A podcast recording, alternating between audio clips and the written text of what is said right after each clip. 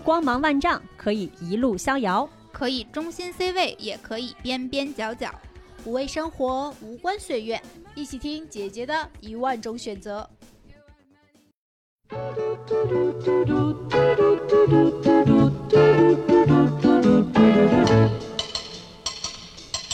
Não faz diferença essa tristeza indiferente a você que nunca soube o que chorar.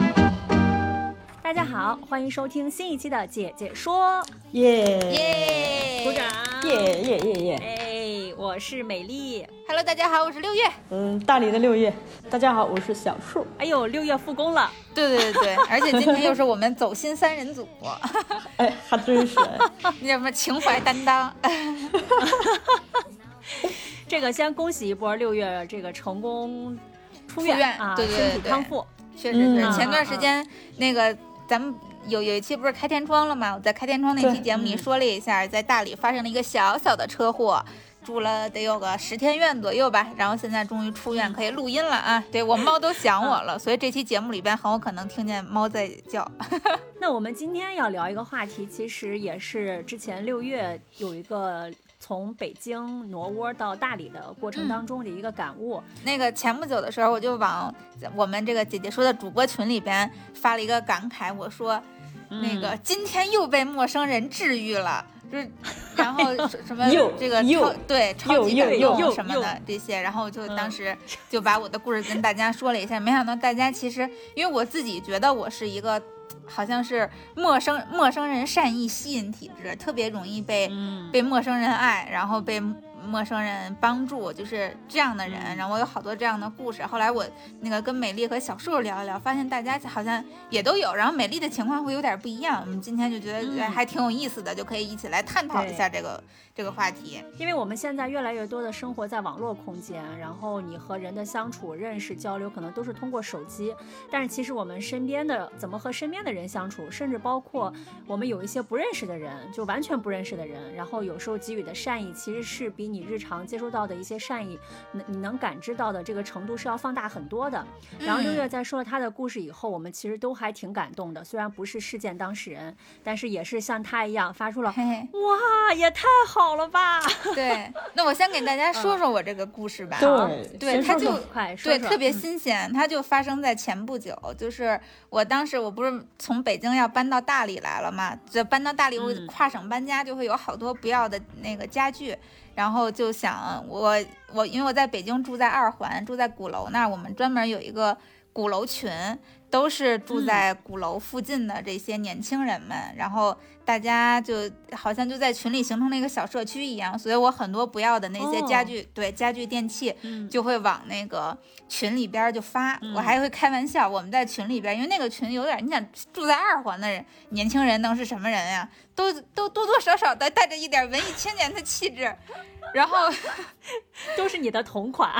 然后这两年。这两年不是北京就是一直一直在那个减员嘛，就是好多年轻人都嗯离开北京，那、可能去到南方或者去到其他的城市。然后我们在这个群里边给这样的群体起了一个比较有趣和双关的名字，叫脱北者。哦，哎呦对我去，原本脱北不是只离开朝鲜的那些，那那就是那个北朝鲜嘛。然后我们就就嗯真是有点双关，就文艺青年的嘴都挺损的，这个可以这么说啊。然后当时我在卖这些家具的时候，我就在下边那个就也开了句玩笑，我说朋友们脱北了，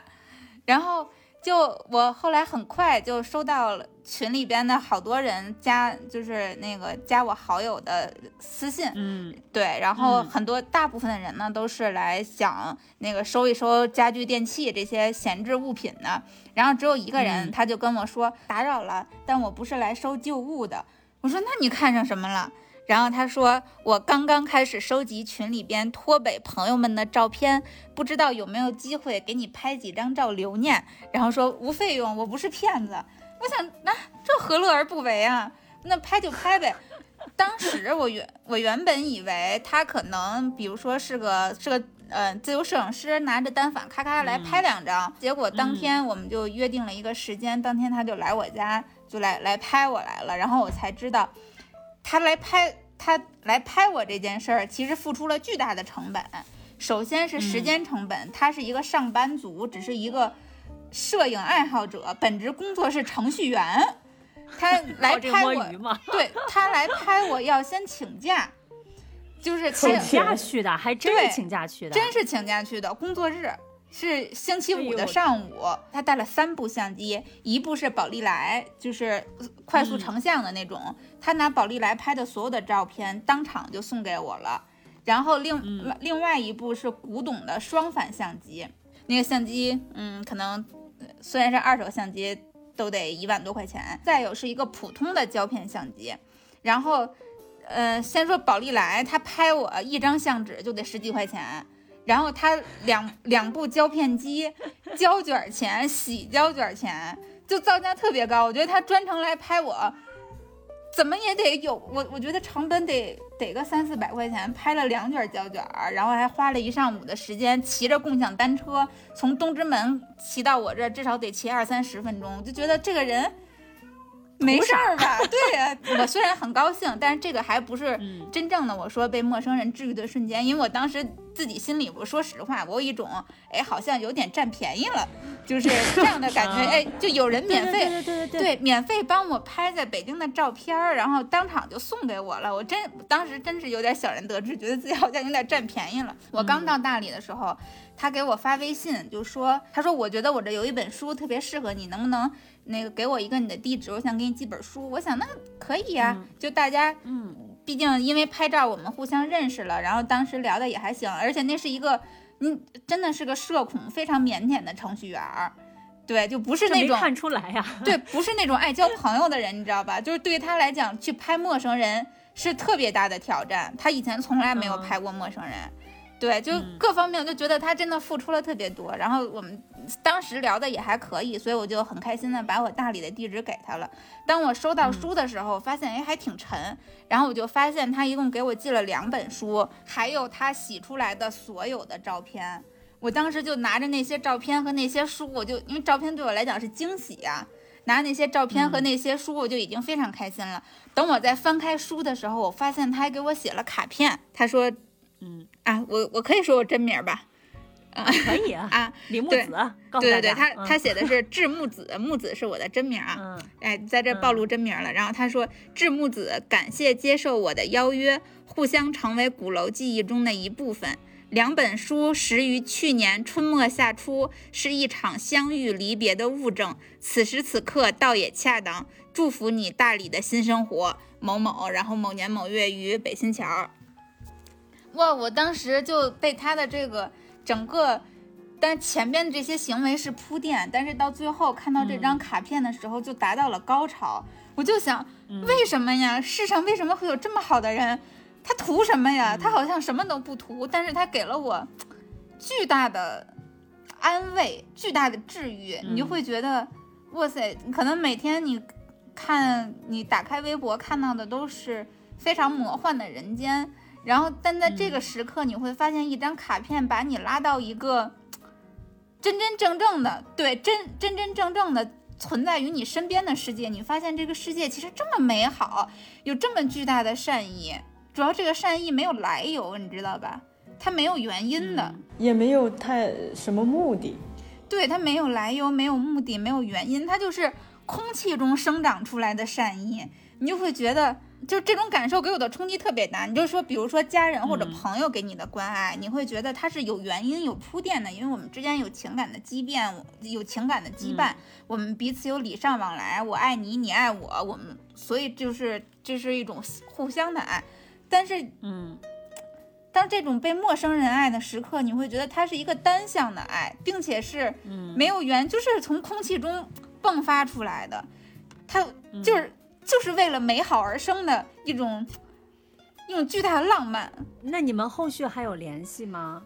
啊、有啊，在微信上偶尔聊天，那聊的特别嗯简单。对，就可能他，嗯因为他发现我在做播客，然后他有跟我说过，嗯他上一份工作在的那个工作组之前研发过播客的 app，但是已经因为在好多年前那会儿播客还不特别火呢，但是就是那个那个工作组就已经解散了，就是这种没有什么特别深层次的交流。嗯，我当时他给我拍照的时候，我有简单的跟他聊过。他说以前的时候呢，他都只是拿着相机拍同事，然后从来没有拍过陌生人。他自己也是想体验一下拍陌生人的感觉。然后，但这肯定是原因之一。然后另外的原因肯定是他自己也觉得，嗯，一方面是像我们这样的被拍摄者是有记录的需要的，因为我们离开了，像我离开北京，我已经在北京生活十几年了。即便没有他，我原本想象的是，嗯，可能我会专门留出一到两天的时间，在全北京每一个我长期生活过的地方，或者是给过我特别特别印象深刻记忆的这些比较有代表性的地点，去打个卡，拍一张照，就和这个城市好好的告别。我原本是这么想的，但是因为实在是太仓促了，走的有点仓促，就没有成型。然后他相当于帮我完成了在北京的告别。我觉得我好不美好啊！我感觉我在对于他的每一个行动都有，哎，他为什么？就是想干嘛？想干嘛？对，尤其是他要给六月拍照片这个事儿，就让我想起以前豆瓣有就有一些小组是专门也是约陌生人拍照的嘛。但是后来就是我看到的可能 更多的都是最后出了什么样的事儿啊啊！对，有有出都都是后续都是有故事的啊，就会让我对这种事情会比较有芥蒂。嗯，这就可能就是我和美好隔绝的原因。你还别说六月这么一讲啊，我想起一个发生在自己身上的事儿，就是那个我上大学的时候啊，上自习，就是那个经常跟一些学姐学长他们在一起上，然后有一年冬天，就是我知道我周围的那一圈人都要去考研了，就是考研的时间，就那一天我就不知道为什么。嗯，我就特别的想要带给他们好心情，然后我就，呃，因为他们第二天就要去考，我那天晚上晚餐的时间，我就专门出去，就是给我周围那一圈上自习的人，一人买了一根大烤肠，反正，对，然后就是提提着回去，就给他们一人发了一根，然后他们当时就很吃惊吧，也很意外。然后他们就挺开心的，那，呃，第二天就带着这样子的好心情就去考试了，嗯，这个是，这个是我六月不说我都忘了自己做过这样子的事儿，哇，果然也很温暖。这个 我前段时间别人的温暖，对我前段时间在我忘了是在哪个网上了，反正就一个短视频网站上看见过有人专门写这种鼓励的纸条发给图书馆里边那些在备战考研和考公的人。就是就类似于什么加油你会上岸的什么的这种，我就每你就你就看那个视频，他拍下来每一个人接到那个纸条，看到那个纸条的反应，我就大家眼睛里全都全都闪着光，你知道吗？就特别的开心。我我我之所以有这个行为，其实也是受我妈影响，就我妈好像就同理心挺强的。我相信听过我们之前节目的朋友应该还会记得小树的妈妈 是帮这个。这个家附近的小朋友们补习功课是吧？还是请他们到家里来吃饭，对吗？对，别人家的妈妈。哎，你这么一说，我又想起一个关于我父母的一个很小的一个故事，就是，嗯，我不是那个小时候在乡下长大嘛，呃，我们家当时养的羊，就经常有人就是去收收羊，然后呢，其实这些人是挺不受待见的，因为就是身上会带着羊的味道。但是不管什么人去到我们家。我父母都是第一件事情就是会喊进家喝热水，给喝点水，喝点热水。然后如果赶上饭点儿，一定要邀请到家里头吃饭。嗯，那后来呢，就是有有一个呃吃饭之前还还给他们拿上毛巾让他们洗洗脸。那后来有一个人我印象特别深，当时我是个小学生啊，就是这个人，他从此以后就每年都会来我们家收。但后来他可能不干这个了，这个人就消失了，消失了。直到就是我大学毕业有一年，我妈告诉我说，这个人专程带着他老婆开着车，带着很多礼物去了一趟我们家，然后告诉他老婆就说，这个家庭就是当年就是呃热情的接待我的那个家庭，然后所以就是有有这么一个小小的故事。呃，当时他们专门去我们家感谢的这个事儿，我不在场，我其实听我妈讲的，但我听完就觉得特别温暖，就是等于是事事隔多年之后的一个回音。你想，他第一次出现在我们家的时候，我是个小学生，当他回去回报我们的时候，我已经大学毕业了。嗯嗯，当然可能也恰恰是因为父母是这样子的人，就是，呃，我也有着跟六月类似的这种好运吧。其实从小到大，真的是一路都各种各样的人愿意帮助。那其中有一个，有一个我特别想分享的，就是讲一个典型的一个故事，是来自我们的宝岛台湾。哦，嗯，对，就当时我那个研究生做论文做的是关于台湾电影的，所以其实，在搜集资料方面还是有一些困难。我就有一天，就是给那个，嗯、台湾电影资料馆的那个官方邮箱写了一封信，那没想到呢，就有人回我了，有人回我了，而且帮我查了资料什么的。那我就很感激，就跟这个人就聊，也跟他去分享北京四月的天气。后来我们就转战到了私人邮箱，去聊。我们聊聊聊聊，首先我向他表示我很喜欢台湾，再一个我的我就希望我的论文资料更更加的充分一点。他就提出一个大胆的想法，那他说，那你为什么不来呢？这个其实很很容易的。他说，啊、你甚至可以来我们单位来实习，我来帮你，哦我来帮你促成。那没想到的是，在我去之前，这个人帮我安排了所有的。第一，帮我找了住处，就是来自他的母校台湾艺术大学的那个专家公寓。第二，第二，他帮我找了他的导师，就是、嗯。呃，我可以去听他导师的课，我也去跟他的呃可以去跟他的导师交流。第三，他的导师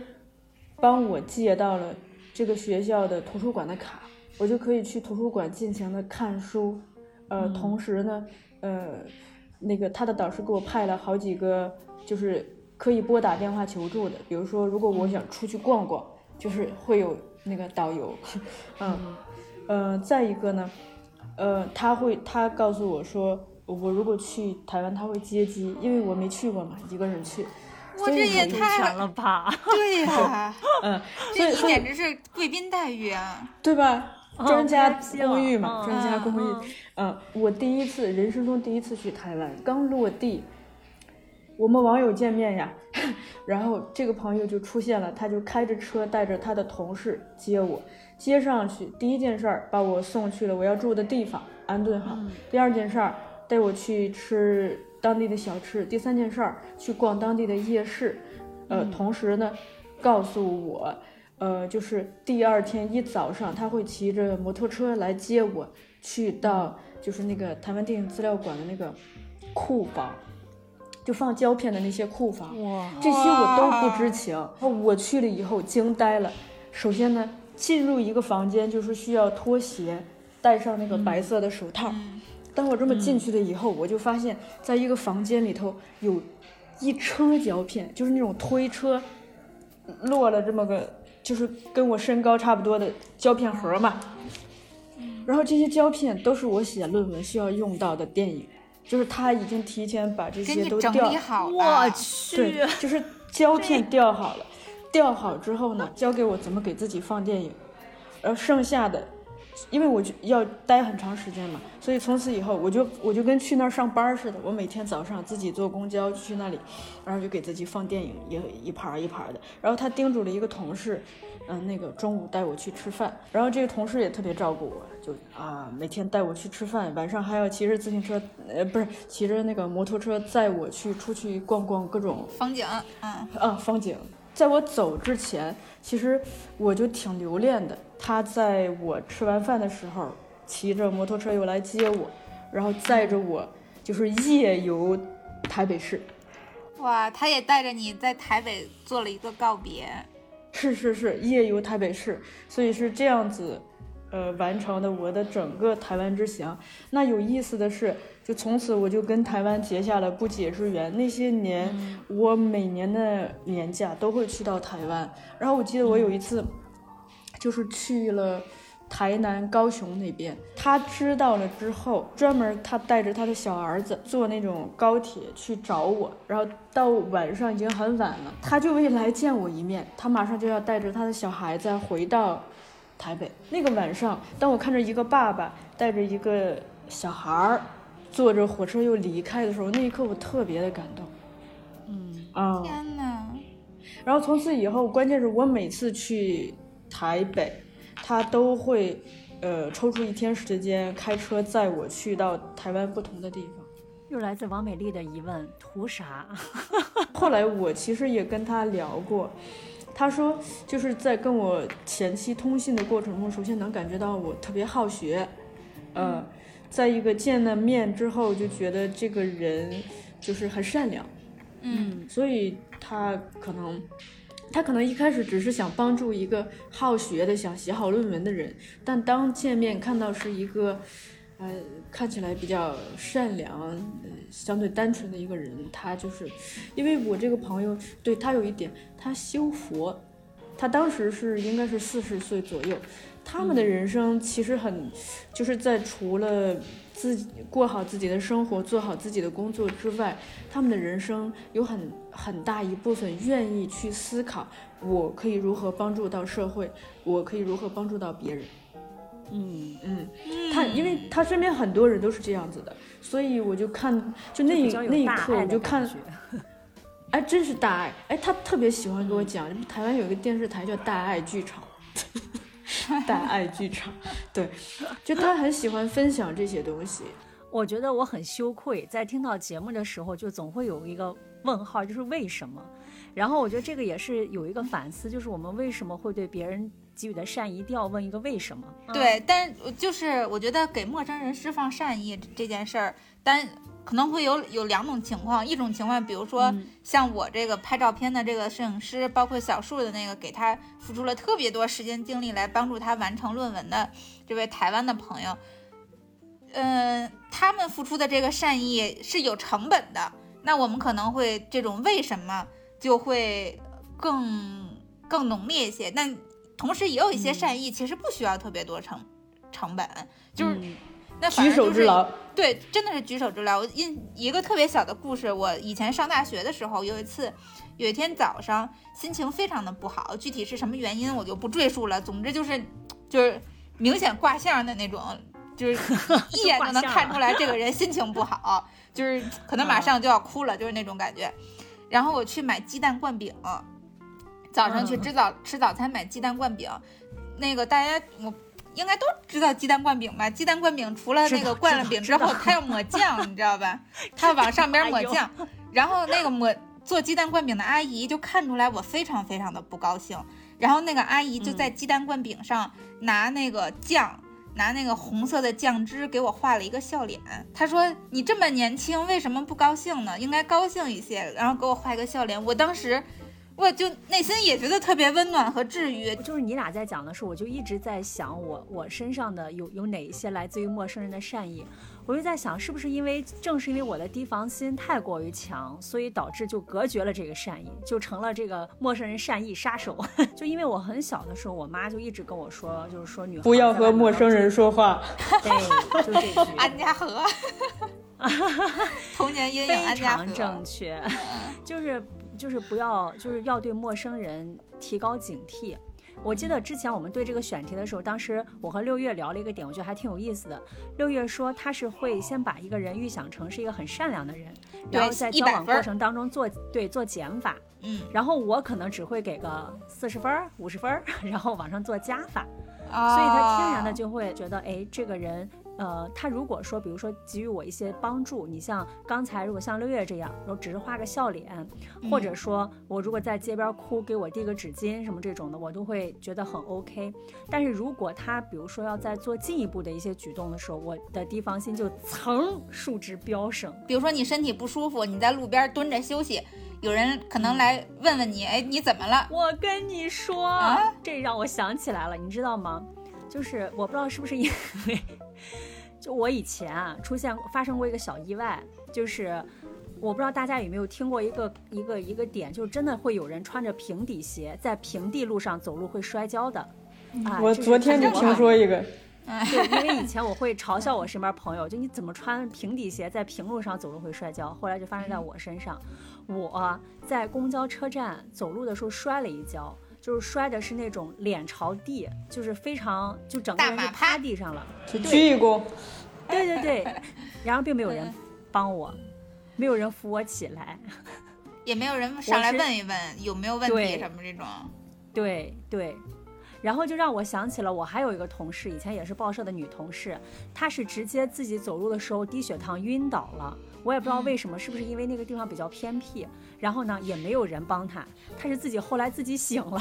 然后哦 爬起来走了。六月的很多遭遇，就是之前因为我们也聊过嘛，就包括他在异国也好，甚至是在嗯其他地方旅行的时候，我好像都没有接没有遇到过。我就记得有一次是当时我我和我朋友去上海世博会，就是那一年零零几年不记得了。然后我俩在外面吃饭的时候，他的钱包丢了，他去洗手间，他那个包就放在我对面，结果我一低头一抬头，包没了。然后我们就调监控，监控也没有，那家监控就是坏的。然后晚上我俩去派出所报，就是报了幺幺零去派出所备案，因为里面还有他的身份证件什么的，他需要去派出所开证明。然后做完笔录以后，我们从派出所出来，大概都已经十二点半一点了吧。然后在路上，然后这个时候就有人停一辆车，正好因为我俩在路边打车，然后正好有一辆车停下来了，就说：“哎，需不需要帮忙？你们要去哪儿？我们可以载你们一下。”然后我朋友很感激的说：“好呀，好呀，好呀。”然后刚要上车，被我硬生生给拦下了。我说：“不行，不能坐，万一有危险怎么办？”然后我就这个严词的跟人拒绝说：“对不起，我们不做，谢谢。”然后我们我就拽着他走了。你的那些故事，有的可能就是因为倒霉，就比如说你嗯你摔一跤，周围没有人去扶我，我嗯我自己在心里去脑补一下那个画面。如果我身边有一个年轻人是因为不小心绊倒摔一跤，我可能也不会扶，因为我我会觉得你没有大碍，就是就是可能不会摔成什么样，就是摔一跤而已啊啊啊啊嘛啊，你自己会爬起来。啊，对，哦，我以为是那个大碍呢。并不是，并不是啊，是没没有什么呃妨碍啊。像你嗯像你刚才说的那个搭车的这个故事，我就觉得嗯确实是咱们就会特别不一样，因为我以前旅行经常搭车，而且我嗯对我当时还我后来还认真的去想过这件事儿，就是为什么我们在。在也不在路上，就稍微偏远一点的地方，或者是就不是城市里边，我们在城市外面的时候，对于我来讲，搭车是一件特别轻而易举的事情，然后也会有很多人愿意搭我。反而到了城市里，不不仅仅是、不仅仅是北上广深这种一线城市，所有的嗯城市都一样。在城市里面的时候，搭车就成了一件非常不自然的事情。比如说我在青藏线上，或者是我在其他的，我在云南，在什么地方，就是这种本身交通不是特别方便的地方，或者说我可能需要花钱，但是需要花很多钱。然后我会嗯选择愿意，要不然我就尝试一下搭车到一个什么什么样的地方，这这种都有。我也有从四川搭过车，在高速公路的路口，就是这样的地方去搭过车，都都有过。就是在城市里有有可能是无法引起共情，但是啊，如果是我是开车那个人，嗯我就会想，如果在一个城市里面，他还需要靠搭车去解决问题，那是不是他遇到的问难处可能是比你在，比如说青藏线或什么样遇到难题是不是更大？是不是有更重要的原因？我反而可能会停下车去问一问。哦，但如果这个人只是说我走累了，你能不能搭我到前面地铁站？你会搭他吗？嗯，这啥人啊？不是我，属实说，我觉得我可能会看会不会威胁到我的人身安全啊男生肯定你就不搭了，是吧？啊呃，看颜值吧，可能啊，然后这是人身安全，人身安全都是放屁吧？哎，但是说的嗯搭车这个，我觉得就和咱们俩那个性格就体现的特别特别像，就是、嗯对我嗯，作为一个一百分制满分制，就我是一个习惯做美好推论的人，都会把人先、嗯先把他设定成是一个好人，然后再嗯跟他的交谈和交往中，慢慢的去给他减分嘛。那在这种情况下，如果有人愿意搭我，我肯定是都会去上的。只要这个人别表现的嗯太奇怪，让我给他减分了。然后你就是那种，哎，有人愿意搭你，因为他只有五十分，在你这儿还没有没有达到及格的水平，所以如果他不能够让你加分，就这个人表现的太诚恳，或者说，比如说他是他是警察，或者是什么这样的。这样的一些身份加成，你就不会去上这个车。嗯，我觉得有一种还有一种可能性，是因为我们当年在就是我觉得心智开化的时候，天然的老师就会教你要去质疑一切。嗯所以天然的就会对一切发生的事情都是会存疑的。加上我去我做了媒体以后，一直做的是警法报道，你懂吧？就每天看的都是社会阴暗面，导致我以前的领导就跟我说，为了让你的心智健康，要不要把你调到什么民政局啊什么地方去看看人家结婚，开心开心，不要成天去看守所。呃，有一次应该也是在青岛的时候，在路上遇到一个小小小伙子，就是脸色惨白。然后呢，就坐在那个路边的那个呃长椅上休息。他用双手撑着那个椅子，就整个人看起来非常没有力气。他说他是心脏病犯了，然后非常难受。然后我说那个需不需要帮你叫幺二零？他说不用，他说我身上有药。我印象记得不是特别清楚，大概的故事类似于他是从外地然后到青岛来工作的，但是一直没有找到工作，那也没钱了，然后又身体又不好，又又在又在路边待着啊。对，我想起一点，他当时不想叫幺二零的原因，是因为幺二零出车是要收费的，他没有钱，对他没有钱支付，所以就只能撑在那儿。结果后来呢，越来越多的人围过来了，然后这个围过来之后，小伙大概就开始说他自己的一些遭遇、一些故事。因为当时正值我记得很清楚，是正值中午的时候，中午周边写字楼的很多打工人不都出来去吃饭了吗？大家纷纷开就是开始掏钱想帮助他，就在那个现场，大概就收了两千多块钱。啊！我的天呐！对，结果我和另外一个这个所谓的好心人嘛，我俩就叫了一个出租车，然后载着他到了我们报社附近，找了一个旅馆，然后支付了大概一周的房费，然后又给老板多留了一千块钱。多大？多大？那个小孩可能也就我想想啊，十七、十八，就这么大吧。男孩。啊，男孩。帮帮他找了住宿的地方，然后又给他安排了吃的，然后后续我还找回去回报社联系了我们的热线记者，然后想让热线记者看通过什么样的方式，比如说发个稿件，然后或者是找找一些救助机构，看能不能救帮助一下他。就在第二天嘛，我就回到我去到旅馆，那老板说前一天你们刚走没多久他就出去了，然后就再也没有回来了。后来我回报社的时候，我内心当时就在想。我不会是被骗了吧？因为我所有的钱都给他了。结果在大概快一个月以后吧，我在新闻上，就是本地的新闻上看到有记者，就是我，因为我是媒纸质媒体嘛，人家是电视媒体，就把这个画面拍下来了。后来发现他真的是个骗子，然后我当时就，当然他并不会让我完全现在开始不帮助别人了。那也也也是，那也应该也是不会的。我听完美丽这个故事吧，我有一个感受，就是说，首先就是跟你类似的事情，我也经历过，我也经历过。对呀，我也经历过。就是就是一片好心，结果你发现你被他利用了，而且可能还损失了好多钱，而且也是陌生人。但是呢，我我跟你说，我反应慢，就是我当时被骗了之后，我不我不知道自己被骗了，是过了很久，我就意识到。我看到的那个可怜是个假象，真的，我很好奇，就是说，嗯，我我就心想，他当他看到我这个这种表情什么的，他的内心是作何感想？因为他走的时候呢，我还给了他钱，还说了一句，呃，什么？我说你给自己买点买点那个像好好吃的。我因为我路上还有问他，就说你家里头有几个孩子什么的，就是表现的巨巨热情，嗯，所以第一我会想，就是当他看到我这样对他，他有没有动摇过，或者他的内心是还是坚定的去骗我吗？呃，第二是，就是我想，那既然我会遭遇这样子的事情，那肯定这个世界上有很多人也会遭遇类似的事情，但是呢。就是这个事情，他给了我一个信号，就是我意识到有人这样对我，但我必须让这个恶的这个这个轮回自自此停，在我这儿能暂暂停，然后我把它转化一下，转化成一个好的播出去，那个好的它可以去传播。我可能没有小树这么大，但是像我，我也同样的情况也遇见过，给人又又买饭又买水，然后。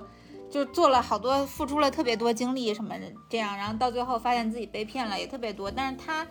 带给我最大的三次吧，这三次情况都不太一样。有有是因为那个来务工没有找到工作，抱着个小孩说孩子饿了的，然后有 有就在地铁站。还是在火车站临时借钱，钱包丢了，临时临时借钱说要买张回家车票的。然后还有一个比较特殊，那一个是两个年轻人装背包客，就是环游世界、穷游、穷游世界，然后在呃打到了你的点在上，在北京，对，在北京某一个天桥上，你知道吧？然后我就想，天哪，我在外经常受到别人关注，这是跟我以前一样的群体，我也要帮助他们呀。对，这就是特别共情，但他们也是骗子。然后，对，但是这就是他们能够带给我的，我其实没有想那么多。我被骗之后，顶多就是同样的事情，我就会更加的。认真去甄别他们真假，或者说同类的人，我可能就不太会愿意帮了。但他不会对我造成特别大的影响，我可能就是在在这儿跌倒了，那我就不在这儿跌倒，在其他的地方再另说吧。对我就是一个这样的人。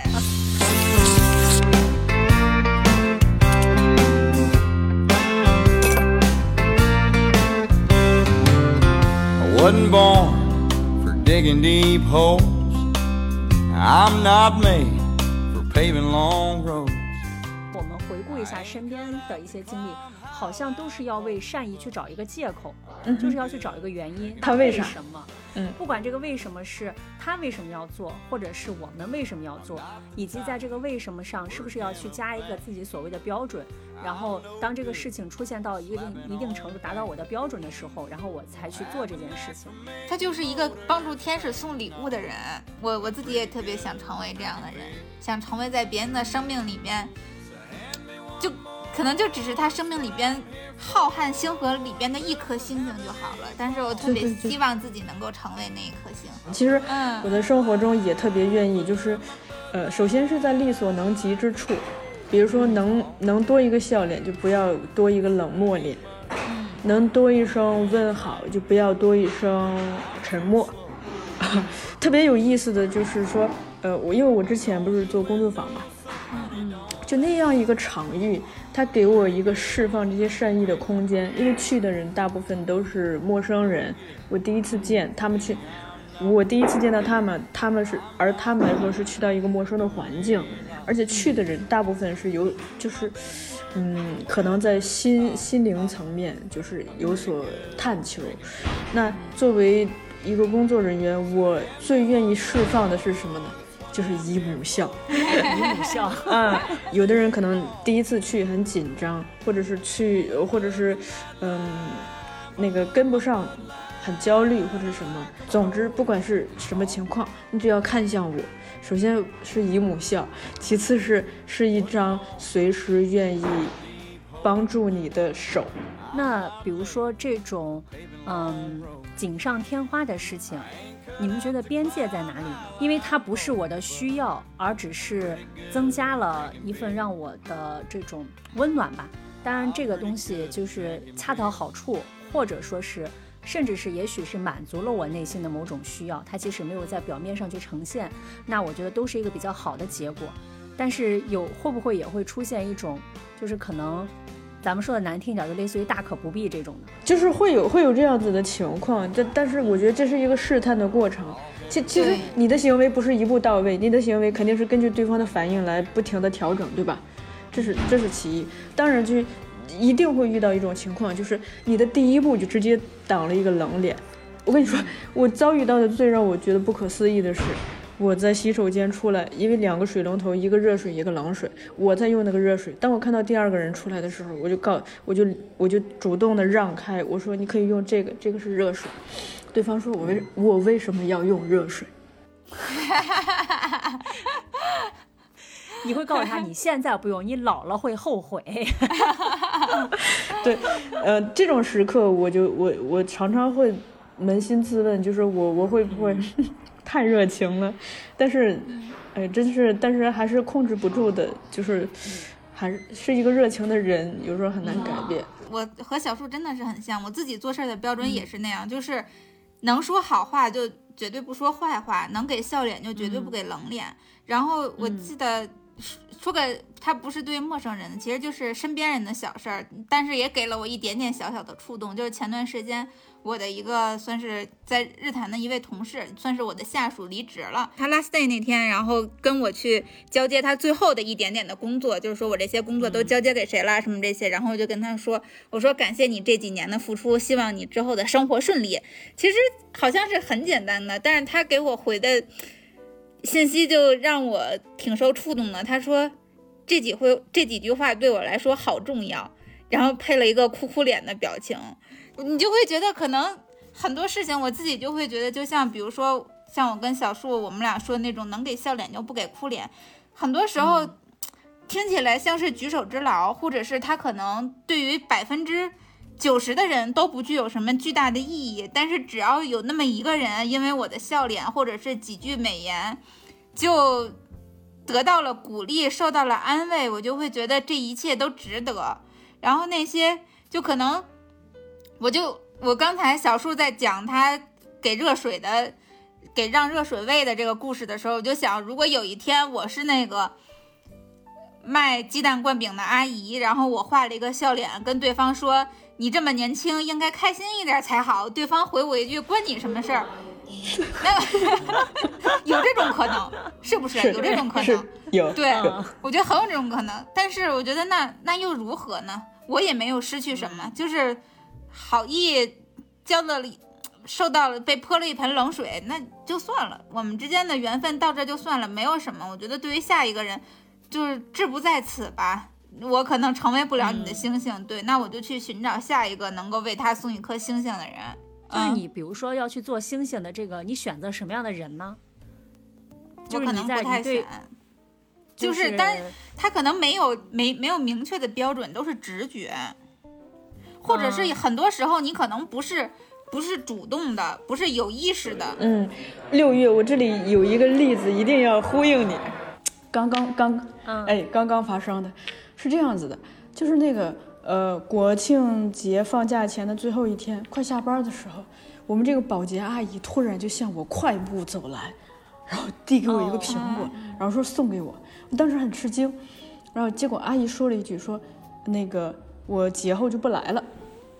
然后这个时候，我的脑子就开始倒带，就是阿姨为什么要送我苹果？其实是有原因的，就是呃，你知道。保洁阿姨有时候在一个公司中的存在感是很低的，她甚至一天不需要说话，只有别人跟她说话。比如说，阿姨，你把这个垃圾倒一下；阿姨，你把这个地拖一下。她是工具人，嗯，对，她是不需要说话的。但是有一天呢，她的这个健康宝出现了问题，她需要操作一下，但她这个技术不灵啊，就是她拿着这个真着急。但是谁都不敢问，因为他不敢问任何一个人。嗯，后来呢，可能是因为我这个释放着，对对，阿姨阿姨大善人，阿姨就来找我了。那果然我也是很耐心的就帮他处理了这件事情，其实并没有真正的帮他解决到到，但是呢，阿姨非常的感激。首先呢，呃，过了好几天就给我送来一个苹果。就是在办公室没有人的时候，就送了我一个苹果，后来又送过我洗好的那个信信儿。又过了很久，我突然发现，原来阿姨每天在帮我洗杯子。我一开始并不知道，是直到有一天我在下班前，我把第二天要泡的茶叶提前放在了杯子里，第二天去了发现不在了，我才我才知道，原来每天阿姨还要帮我洗杯子，那就是这些行为都让我很感动。而那一刻，当他跟我说我不来了，你知道，就是我心里头就是我突然就有一个想象的画面，就是说他每天在这里工作，但是他可能一天都不需要说一句话，但是呢，我会跟他打招呼，我也我也会利用上厕所洗手的这个过程去问候他，比如说，嗯。阿姨，你你每天几点下班呀？你住的远不远呀？你过来怎么过来呀？你早上多早就来了？就是就是一些非常简单的问候，而且是非常短暂的。但我突然意识到，或许就是我的那些问候，是他日复一日的每一个漫长的一天中，唯一的，真的几乎是唯一的，去跟人一个真实的人去交流非工作之外的事情。嗯，那一刻我就哦，我很感慨，然后我就那更加坚定了我，我就觉得，我我想，呃，阿姨是这样一个处境，可是我们这些做白领的，有很多人又又未必不是这样一个处境呢，对吧？可能很多人我们在自己的工作场所，你也只是个工具人。那么，如果在你跟别的合作方也好、同事也好有交集的时候，让对方感觉到你是一个人，我们可以在交流工作的基础上，哪怕进行一点点，就是感觉到彼此是个人的这种交流，会不会也可以给对方，呃，疲惫而枯燥的工作中带来一丝丝温暖？对呀，就是我觉得这就是陌生人，陌生人释放善意的最大的魅力在就在这儿呀。他不是因为你表现好送你一朵小红花，你知道吧？嗯，他就是随机的，所以我才觉得这这种陌生人的善意，它空前的美好，空前的浪漫。Sun is shining in the sky. There ain't a cloud inside. 因为它没有共性，所以很难说我们如何要如何去做，很难给出方法论。但是有一个小的一个，算是以前我在旅行路上的一个思考，就是以前我上大学的时候出去玩，经常做背包客，然后在背包客的文化里边，大家会说爱是要传递的，所以我后来大学毕业之后，在租房子。有一个特别大的要求，就是我必须要有一个正规的客厅，能够放下一个大沙发。嗯，对，因为我我说实话，我大学刚毕业的时候，可能我生活中最最切实的可以实现的一个小小的心愿，就是成为一个沙发主，因为我接受过了非常多沙发主带给我的这种善意，那我也想把这样的爱传递下去。那其实是一样的，他就虽然说这仅仅是一个旅行路上的，就是旅旅行圈子里边的这么一件小事儿吧，但我觉得放到生活中是一样的。我觉得就是。咱先不说你接受陌生人的善意这件事儿，就是我们给予陌生人的善意，就是尽量去放下那些心理负担，多多做试探，试探可能就是第一步，多去问问别人，哎，你是你是不是需要帮助呀？或者说那些锦上添花的事情，就比如说画个笑脸或者这样的事情，哪怕只感动了自己呢，我觉得也好。其实其实就是一个心，我觉得就是一个心。我再举一个简单的例子，呃，我每天下班要去菜市场买菜，那呃，不管是买水果的时候，还是去买那个面条呀、豆腐的时候，我一般会问对方一句话，我说：“你每天早上几点来？”他们就会告诉我几点来。然后，比如说，如果周末或者是星期五晚上去的话，我就会说：“我说你看，我们还有个周末，你们是不是也没个休息日？”他说：“是呀，我都是一天都晒不着太阳。”然后，嗯，其实我就进行了这样一个对话。然后呢，我我可能会说，我会提，就是多说一句，我说那，那您，我说那个，其实比如说下午不忙的时候，或者是甚至上厕所的机会，也可以出去吹吹风，稍微的晒一会儿太阳，就是这么这么几句话，就是我就发现他们从此以后都对我特别的热情。嗯，就是很喜欢跟我说话，甚至甚至他可能就是在呃称称斤呀、或者拿东西的时候，就对你就更加的大方一点。那那这个我为什么会问这个呢？其实是一个好奇心和同理心，因为我能想见到他们晒不着太阳，嗯，都皮肤那么白，然后像像磨豆腐的那个女孩，她可能很早就起来了。这些就是一个是我能想见到，我有一个同理心；再一个，的确是也也很好奇，也出于关心去问问早上几点起，晚上，因为他们长期其实一个摊主真的就好好像是好几年就被困在那个摊子面前一样。你想，他早上一睁眼就在那儿。然后 整个白天都在那儿，你就多跟他说几句话。比如说他在看手机，我就我有时候会问我说：“哎，你那你在看什么呀？哦，你喜欢看韩剧呀，或者是什么？就是其实就是特别简单的，仅仅是因为把对方当成了一个人，而不是一个卖水果的人。我我有一个不同的视角，就是他这个视角和我刚才说的那个就有点像，就是感动自己的视角，感动自己有没有意义呢？我觉得是有意义的。我们现在在现在这个社会，我们都会把感动自己当成是一件特别负面的事情。你比如说你在爱情中付出特别多，对，然后然后别人可能嘲笑你一句，哎，你最终就只是感动了自己罢了，就这样。包括对于陌生人也是也是一样的，可能很多事情真的就就像小树让热水一样，可能就只是感动自己，可能他没有到感动那么高的那个 那个情绪的浓度上，那我就用用感动自己来代替啊，就是这种这种时刻有价值吗？我觉得是有价值的，尤其对我们自己而言是非常有价值的。在我感动自己的这个过程中。不管对方觉得有没有接受到我的善意，但是我会因为我发散善意，也是能够给自己安慰的一件事情，就是觉得，哎，我我今天还是一个我我今天依然是好人，我今天依然是一个善良的人，我我一直在为着能够为世界贡献美好，为社会贡献美好，为人类贡献美好，在行动着，然后我自己也会觉得，哎，内心是。是安宁的，是有有价值和有意义的。那感动自己这件事儿就很有价值，所以就可能很多时候对方可能未必真的能够接收到你的善意，但那又如何呢？我在给予善意的过程中，就也得到了快乐，我觉得也可以。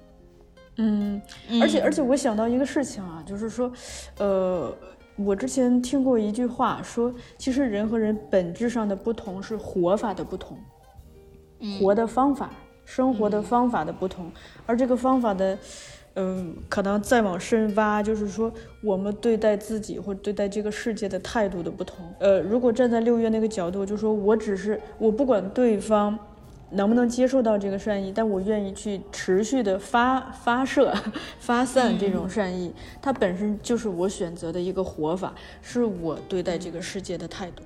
嗯嗯，而且在当下。就是，尤其是，就是像我节目开始之后说，大家现在都更多的社交在网络上，就是呃，很可能彼此的连接是相对单一且功利的吧。那如果是在没有这种所谓的呃，不管是天使型的连接，或者是其他的这种方式，那人和人之间的这种人情味儿，其实只会越来越淡。对，不仅是少了人的感觉，生活会少了很多可能，因为你不知道在，就像就像。就像小树帮助小树的那个台湾友人一样，他也收获了小树的一个朋友。就好多时候，你多去和人，其实我们在对待陌生人的过程中，就像你像美丽说的，我们其实是在人产生人与人之间的连接嘛。你不知道你这个连接会后边会不会延展出其他的故事？我觉得这对我来讲是非常具有吸引力的，就是我的生命就靠此拓宽拓宽，你知道吧？对他比我们是因为同学而成为朋友。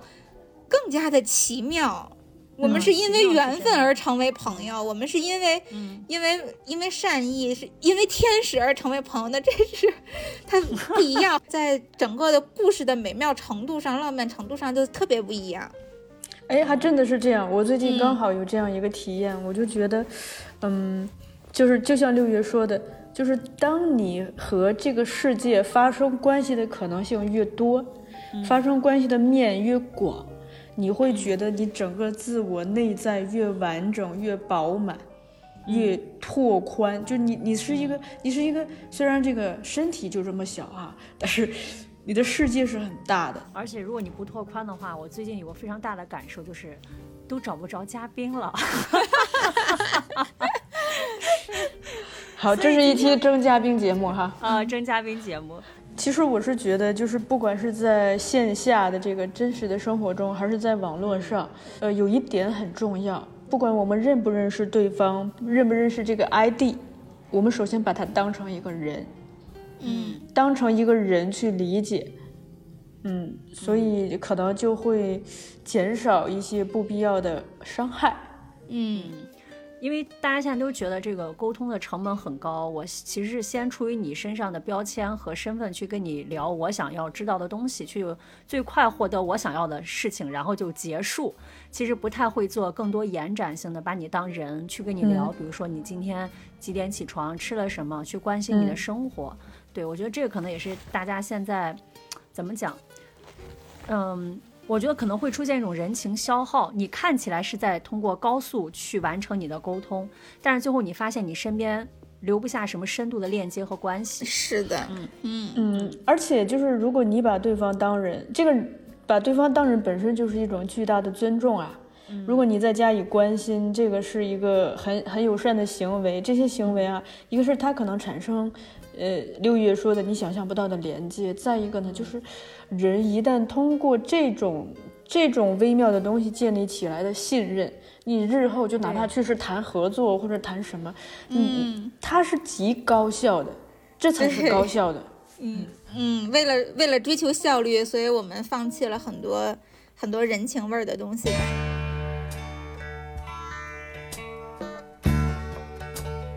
那也希望这个听到节目的朋友们，然后能嗯够、呃成为别人的天使。对，成为别人的天使，就像六月刚才比喻的，成为别人浩瀚星空当中的一颗小星星嘛。你不必多么的耀眼，但是依然闪着光，嗯，就可以了。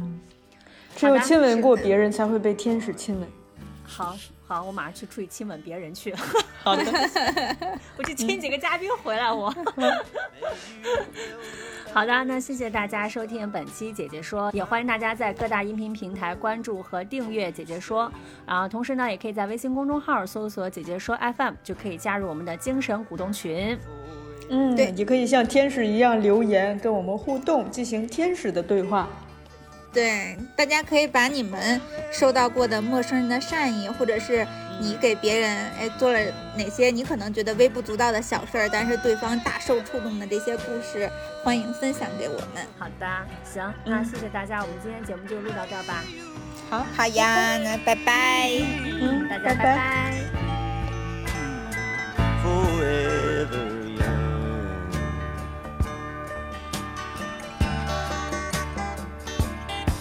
May you grow up to be righteous.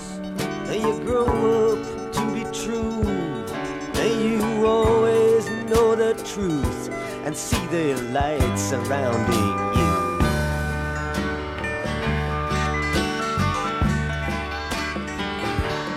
May you always be courageous, stand upright and be strong, and may you stay.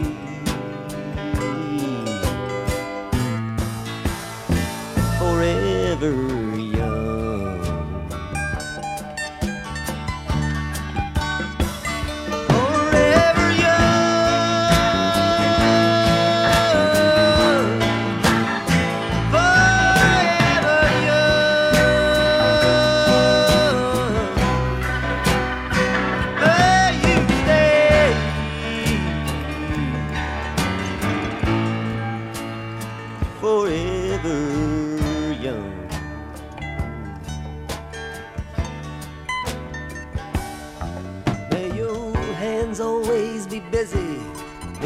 feet always be swift.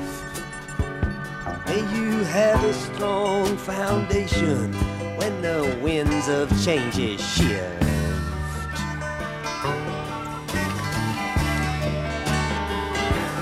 May your heart always be joyful. May your song always be sung. And may you stay